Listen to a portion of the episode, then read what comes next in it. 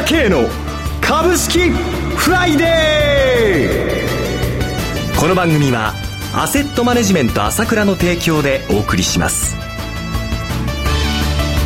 皆さんおはようございます。岡本留美子です。朝倉慶の株式フライデー。今日も株式投資で重要となる注目ポイントを取り上げてまいります。早速アセットマネジメント朝倉代表取締役経済アナリストの朝倉圭さんと番組を進めてまいります。朝倉さんおはようございます。おはようございます。よろしくお願いします。よろしくお願いします。日経平均株価一昨日昨日でおよそ570円も下落しました。為替も101円台に突入しています。この1週間振り返っていかがご覧になっていますか？そうですね、はい、11月4日から順調に上げてきたんですけれどもね、えー、いきなり一昨日から来ましたよね。はい。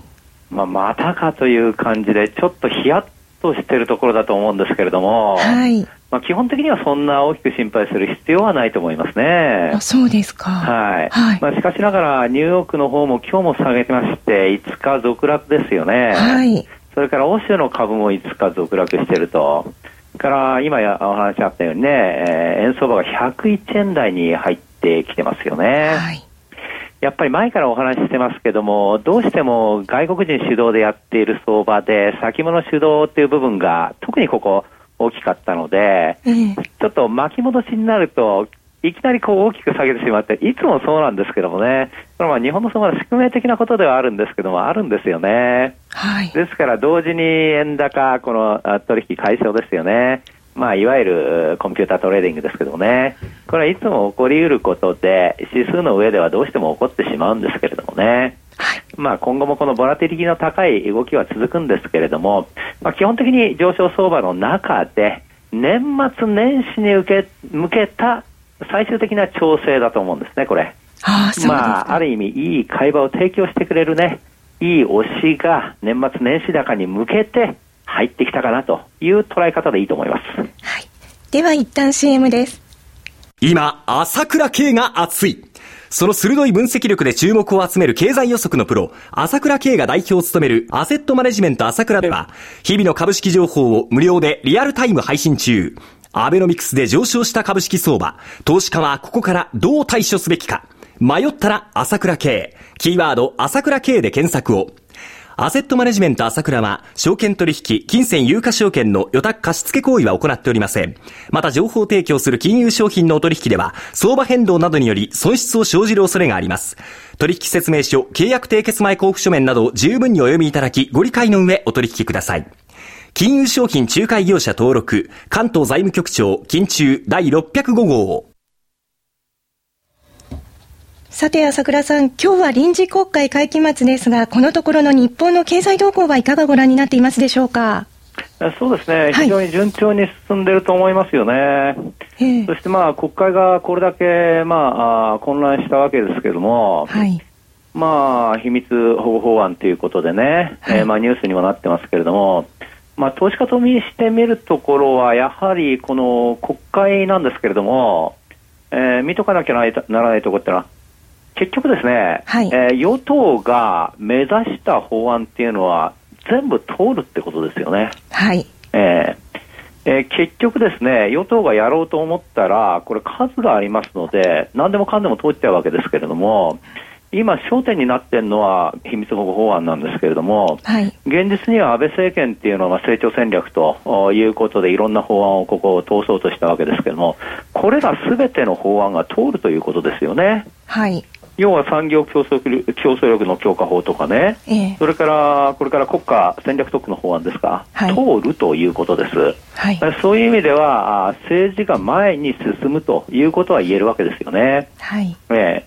それからもう一つはここへ来て昨日閣議決定しましたけれども、はい。えー、18.6兆円ですか、経済対策、はい、まあ、国費5.5兆円、5.5兆円ですね、投入するということですけどもね、えー、これもまあ一応、まあ、これからあ来年の4月になると消費税引き上げると、当然ですね、えー、今、その消費税を引き上げるところまでは、はい、駆け込み需要がありますから、はい、だから当然ここまでは全然悪くなならないわけだ、はい、その後が問題なんだけれども、えー、ここでやはりその公共投資含めたですね、えー、まずこの段階で C6 月に間に合うように経済経済対策をしてますよね。はい。からおそらく日銀がですねこの時期になったら動くでしょうから、まあ、一応この先行き日本経済ということに対してはですね、はい、それほど大きな心配をする必要はないと思います。はい。はい。で日経平均に関して言いますと先ほどお話ししましたように1万4 11月8日ですね1万4026円だったんですけどもねざらば安値は。はい。それから、まあ、12月に3日の1万5794円まで、えー、1768円、えー、ザラバ段階で見ると上がってるんですけれどもね、ここに来て570円下げて、まあ、今日も寄り付き下げるんでしょうけれども、まあ、そうですね、25日線が1万5000円で、半値押しが1万4900円なんですけれども、行ってその辺がいいところかなというような感触を持っていますね。とにかく、日本は特殊要因があるんです、今年。特殊要因ということは何かというと、はい、今日の日経にも書いてありますけど、なんと11月個人は2兆円、私株売却ブームということを言ってますけど、2兆円売り越してるんですね。はい。これはも税金という部分が多かったと思うんですよ。えー、税金が変わるからここで売るという部分が多かったと思うんですよ。はい、年間で見ると7兆円弱売り越してるんですよ。はい、しかしこれ NISA が始まるということと、はい、えー、それからですね、えー、とにかく売った株をですね、おそらく今、証券会社の口座に滞留していると思うんですけども、買い戻してくると思います。これが始まるのが12月25日からということになりますので、この辺がですね、年末年始高に向けるね、はい、いわゆるその素地はできてるわけだ。その前の今、踊り場なんで、ここどのぐらい調整するか難しいところですけれども、ここはですね、狙いどころというふうに捉えてですね、はい、年末年始高いんだなという感覚で、えー、対応した方がいいんじゃないですね。年末年始は狙いどころということですね。はい、そう思います。綺麗に狙いどころになると思います。はい。それでは一旦お知らせです。株式投資に答えがある。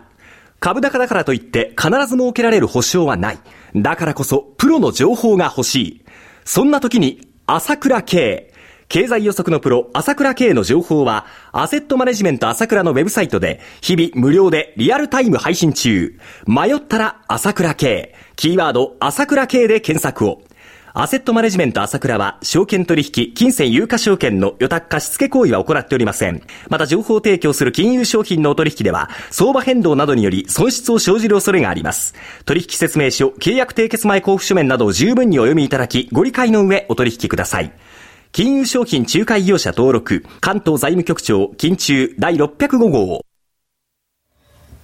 続きまして、今晩は注目の雇用統計の発表がありますが、アメリカ市場はいかがご覧になっていますでしょうか？そうですね、まあ、とにかくここの昨今、今、最初お話ししましたように、5日続落していると、はい、いうこともですね、アメリカの方で強い、えー、経済統計が出てきているので、経済指標いいですよね。そうですね、えー、えー、まあ、次から次へといいいいのが出てきてね、はい、予想以上に雇用統計が良くなるんじゃないかという観測なんですよね。特に、まあ、11月、おそらく20万台、20万人弱ですか、あ雇用者数増えるんじゃないかという見方になってきています。はい、それから、それの前哨戦のですね、いわゆる給与、給与の代行サービスをしている ADP っていうところがあるんですけども、ここの、はい、調査によると、これもまあ過去1年で最高の雇用者数が増えているという民間ですけどね、20万人以上増えているということなので、はい当然今晩の雇用統計の数字というのは期待感が出ているわけですよね。はい。で、これが予想通りいった場合に、ないし予想より良かった場合に、12月の量的緩和縮小というのが行われるんではないかということの懸念ですね、い。わゆる経済指標がいいので、これは政策が FRB が変わってしまうかもしれないという懸念が今、株式市場を下げさせているとい。うことの主因の一つですね、一番大きなものですけどもね。はい、えー私ははっきり言って、これはあの量的緩和縮小をここで、えー、行うということはないと思います。あ、朝倉さんはここではないと。ここではないと、まあ、とてもここではないと思うんですね。はい、でこれはあまり言われてないんですけれどもね、えー、えー、私は思うに、まあ、バーナンキさんがね、はい、ほとんどの市場関係者、99%の人が、量的緩和縮小を9月にすると思われていたのをやらなかったでしょ？はい。ここが一つの大きなポイントなんですね、これ考える上で。なぜやらなかったかっていうことですけども、はい、やはり金利がですね、米国債の金利が大きく上がることによって、住宅ローンの金利が1%以上も上がってしまったってことが大きいんですよ。はい。はい。それが、いわゆる引き締め効果になってしまって、景気を冷やす効果になってしまったという部分が大きかったと思います。はい、ですからね、今度10あの10月のですね、えー、いわゆる新築住宅販売がアメリカ出たわけですけども、はい、この数字が44万ということで、33年ぶりの高い伸びだったわけですね、10月は。33年ぶりだったんですね。そうそうそう。だから経済指標が良くなってるということの一つで見られてるわけなんですけどね。はい。ところがこの1か月前、9月を見るとですね、えー、なんとですね、ここがですね、減少だったわけですよ。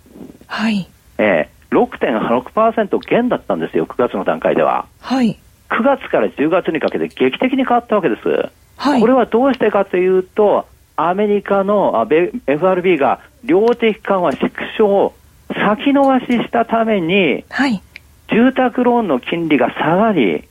それによって駆け込み需要がまた出てきたからなんですよね。ううここが景気を押し上げてるわけですよ。量的緩和縮小を先延ばししたことが、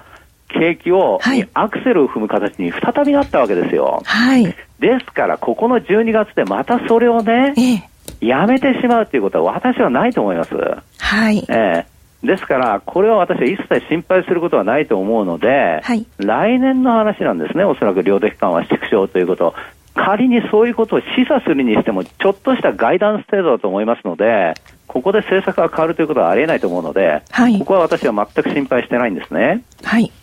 それからもう一つやはり市場で懸念されていることはボルカールールと言いまして、ボルカールール、はい。そうですね、アメリカのいわゆる金融規制の問題ですね。はい。これも、まあ、あの、非常に懸念され、12月10日に決定されるんですけれども、これの詳細はまだわからないんですけれども、まあ、この問題もね、はい、2010年、3年前からもう言われてるわけですよ。はい、で、詳細がなかなか進められないで、ずっと来てるわけです。現実には3年前にやるって言ったのが、はい、現実にはやられてなくてずっと先延ばしになってるんですね。はい、でこの段階でですね、それほど大きな規制が私はできるとも思っていないので、これも今市場が上がってきて調整になってる急だなと。いうふうに思っていますよね。わかりました。ですから私は強気で対処して問題なしと思っています。はい、朝倉さん、今朝もありがとうございました。お話は、アセットマネジメント朝倉代表取締役経済アナリストの朝倉圭さんでした。ここでお知らせです。私、朝倉圭が代表を務めますアセットマネジメント朝倉は、この度、楽天証券とも提携しました。今後、SBI 証券、楽天証券への口座開設業務を行っていきます。私どものホームページから両証券会社の口座を作っていただくと、週2回無料で銘柄情報を提供するサービスがあります。ぜひご利用ください。それでは今日は週末金曜日、頑張っていきましょうこの番組は、アセットマネジメント朝倉の提供でお送りしました。最終的な投資判断は、皆様ご自身でなさってください。